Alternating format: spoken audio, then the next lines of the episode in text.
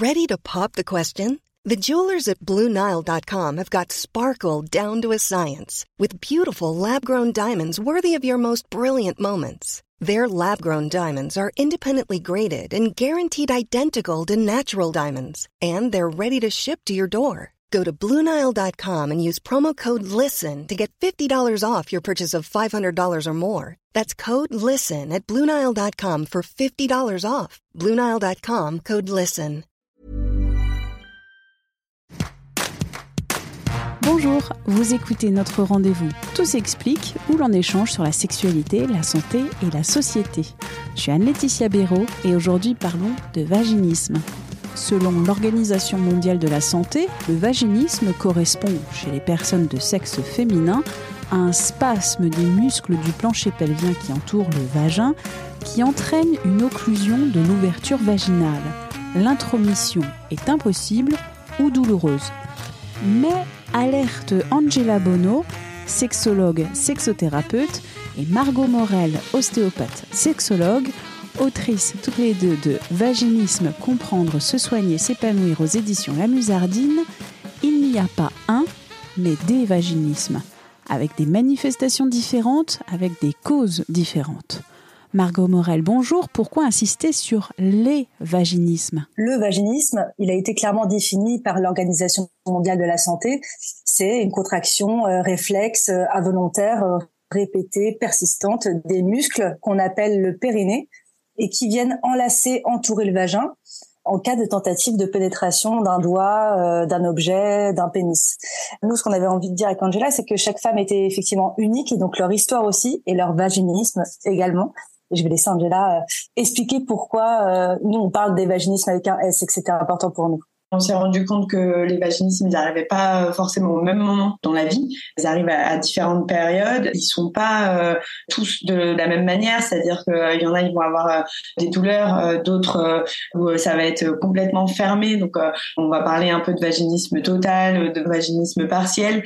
Il va y avoir aussi cette idée que on souffre de vaginisme uniquement si on a eu un traumatisme. Ça, c'est quelque chose qui va revenir. Alors qu'en fait, bien sûr, un traumatisme peut amener à un vaginisme, mais pas forcément. Déjà, on peut avoir un traumatisme et ne pas avoir de vaginisme, et on peut avoir un vaginisme sans avoir eu euh, aucun traumatisme dans sa vie sexuelle. Ça peut être lié à un événement de vie. Euh, et donc, c'était toutes ces différences-là qu'on avait envie de, souligner et de voir que ben, même s'il y avait des points communs, on les abordait pas de la même façon. Donc, on est bien au croisement entre la physiologie, donc l'anatomie, vous avez parlé du périnée, et la psychologie aussi.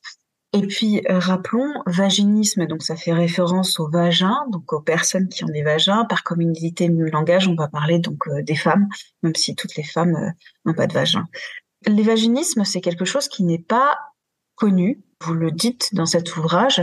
D'ailleurs, on ne sait pas forcément la prévalence dans la population française. On n'a que des estimations. Ah oui, on n'a que des estimations parce que actuellement dans la population française, on a tendance à dire que c'est 1 à 10 des femmes, enfin des personnes munies d'un vagin de fait, ces chiffres sont probablement biaisés déjà par les études scientifiques parce que il y a des femmes qui sont en errance diagnostique, donc elles ne peuvent pas dire qu'elles en souffrent. Et puis parce que c'est un sujet qui est euh, encore très tabou, bien qu'on parle beaucoup plus de sexualité. L'évaginisme spécifiquement est un sujet dont on ne parle pas. Donc euh, les statistiques sont à mon avis ouais, totalement euh, biaisées. Et Angela va peut-être nous, nous raconter un petit peu nous ce qu'on voit au cabinet quand même, qui est un peu plus grand que ces statistiques-là justement. C'est vrai que ça peut paraître surprenant parce qu'entre 1 et 10% ben, il y a quand même une, un, grand écart. Et nous, en fait, euh, ce qu'on a constaté, c'est que oui, on avait sûrement un biais bah, parce que notre métier, euh, c'est de la sexologie. Euh, donc forcément, on a des personnes qui arrivent avec des troubles et on est plutôt sur un quart, en fait, de notre patientèle qui a des vaginismes environ. Donc après, ça va dépendre des moments, voilà. Mais on a plutôt, plutôt ça. Et puis, il y a vraiment, en fait, une partie sociale qui fait que ça cache cette trouble. On voit qu'il y a la notion de honte, la notion de normalité euh, autour euh, du fait d'être pénétré euh, quand on a une sexualité.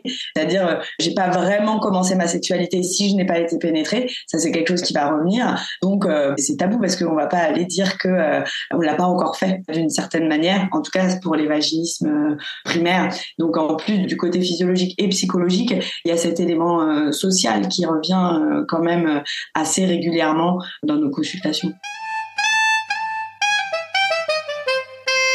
Toutes les personnes sont différentes. Quels sont les symptômes alors les plus caractéristiques, on va dire, des vaginismes? Pour moi, le symptôme caractéristique, c'est la contraction réflexe du périnée.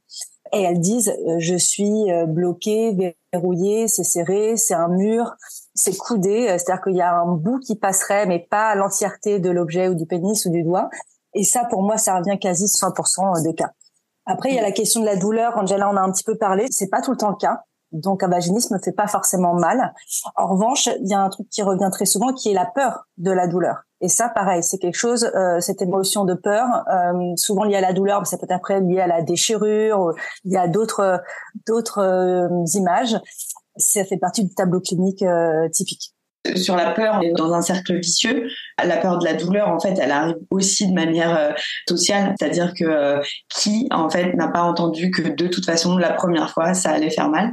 Ces croyances, elles s'intègrent en fait euh, au fur et à mesure et elles créent aussi les vaginismes. Donc, c'est pas lié que à ça, bien sûr, mais en tout cas, on sait que ça va soit les aggraver, soit les maintenir aussi. Et puis, au niveau de la peur, il y a aussi le fait de pas maîtriser, d'être vulnérable, être pénétré. En fait, c'est pas du tout la même chose que pénétrer. Et ça, c'est quelque chose qu'on essaye d'amener aussi euh, dans le livre. Est-ce que vous pourriez donner deux, trois conseils pour euh, les personnes qui souffrent de vaginisme?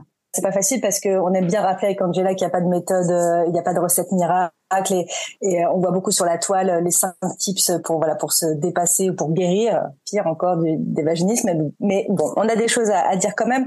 Bah, d'abord mieux connaître euh, leur corps et leur sexe c'est-à-dire on en a parlé via l'anatomie mais aussi l'observation et comprendre aussi comment ça fonctionne parce que l'anatomie euh, suffit pas. C'est-à-dire que il y a aussi la pratique au-delà de la théorie et puis il y a aussi la question, bien sûr, euh, Angela en a parlé, mais des croyances, c'est-à-dire euh, quelles sont les normes sexuelles qui m'entravent ou non, ou qui m'encadrent dans ma sexualité, et puis euh, comment j'ai réussi à me construire euh, sexuellement, érotiquement, et ça c'est important, c'est important qu'elle puisse y réfléchir en tout cas dans les conseils.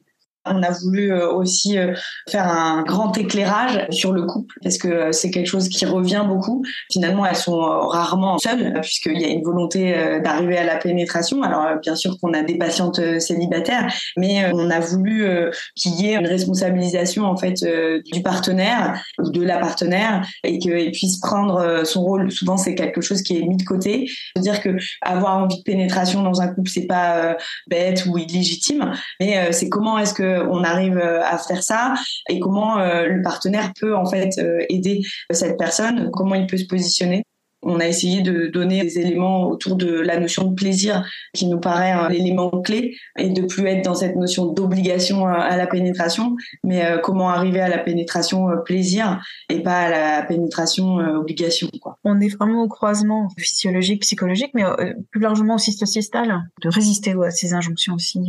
Et d'ailleurs, Angela, vous le, vous le disiez, cette, cette injonction à la pénétration. Mmh. Tout à fait. Et, et, à côté de ça, nous, on a quand même la volonté que la pénétration, c'est bien, et la pénétration, c'est une, une pratique euh, qui fait partie du script sexuel, euh, quoi qu'il arrive, et c'est normal, entre guillemets, de pouvoir en avoir euh, envie, et de pouvoir y arriver, en fait, dans le couple ou pas dans le couple d'ailleurs. Et ça, c'est quelque chose sur lequel on, insiste un peu, parce que c'est vrai que actuellement, il y a un peu l'injonction inverse de non mais libérez-vous de, de la pénétration, la pénétration n'est pas obligatoire.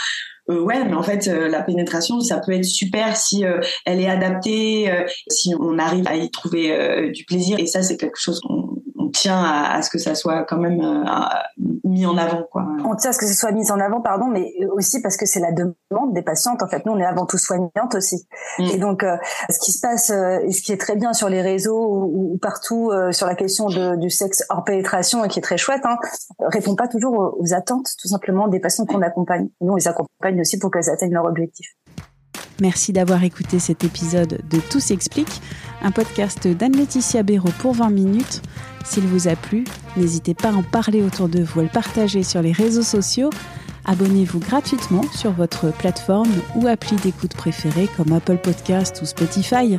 À très vite et d'ici la bonne écoute des podcasts de 20 minutes comme L'été dans vos oreilles.